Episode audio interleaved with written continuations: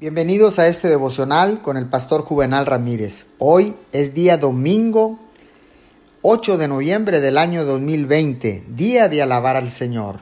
La palabra dice en el libro de los Efesios capítulo 6, versículo 18, Oren en el Espíritu en todo momento, con peticiones y ruegos. En el Nuevo Testamento hay tres significados diferentes para la palabra alerta.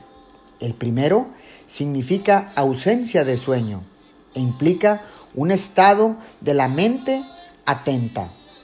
El segundo significado es estar plenamente despierto por descuido o pereza.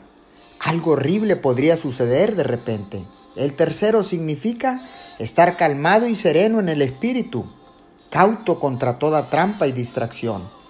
Las tres definiciones son usadas por Pablo Dos de ellas se usan en relación a la oración.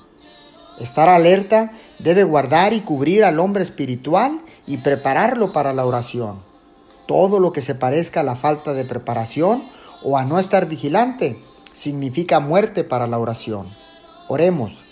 Padre Celestial, entiendo que es importante estar alerta y orar siempre porque nuestro enemigo anda alrededor nuestro como un león rugiente.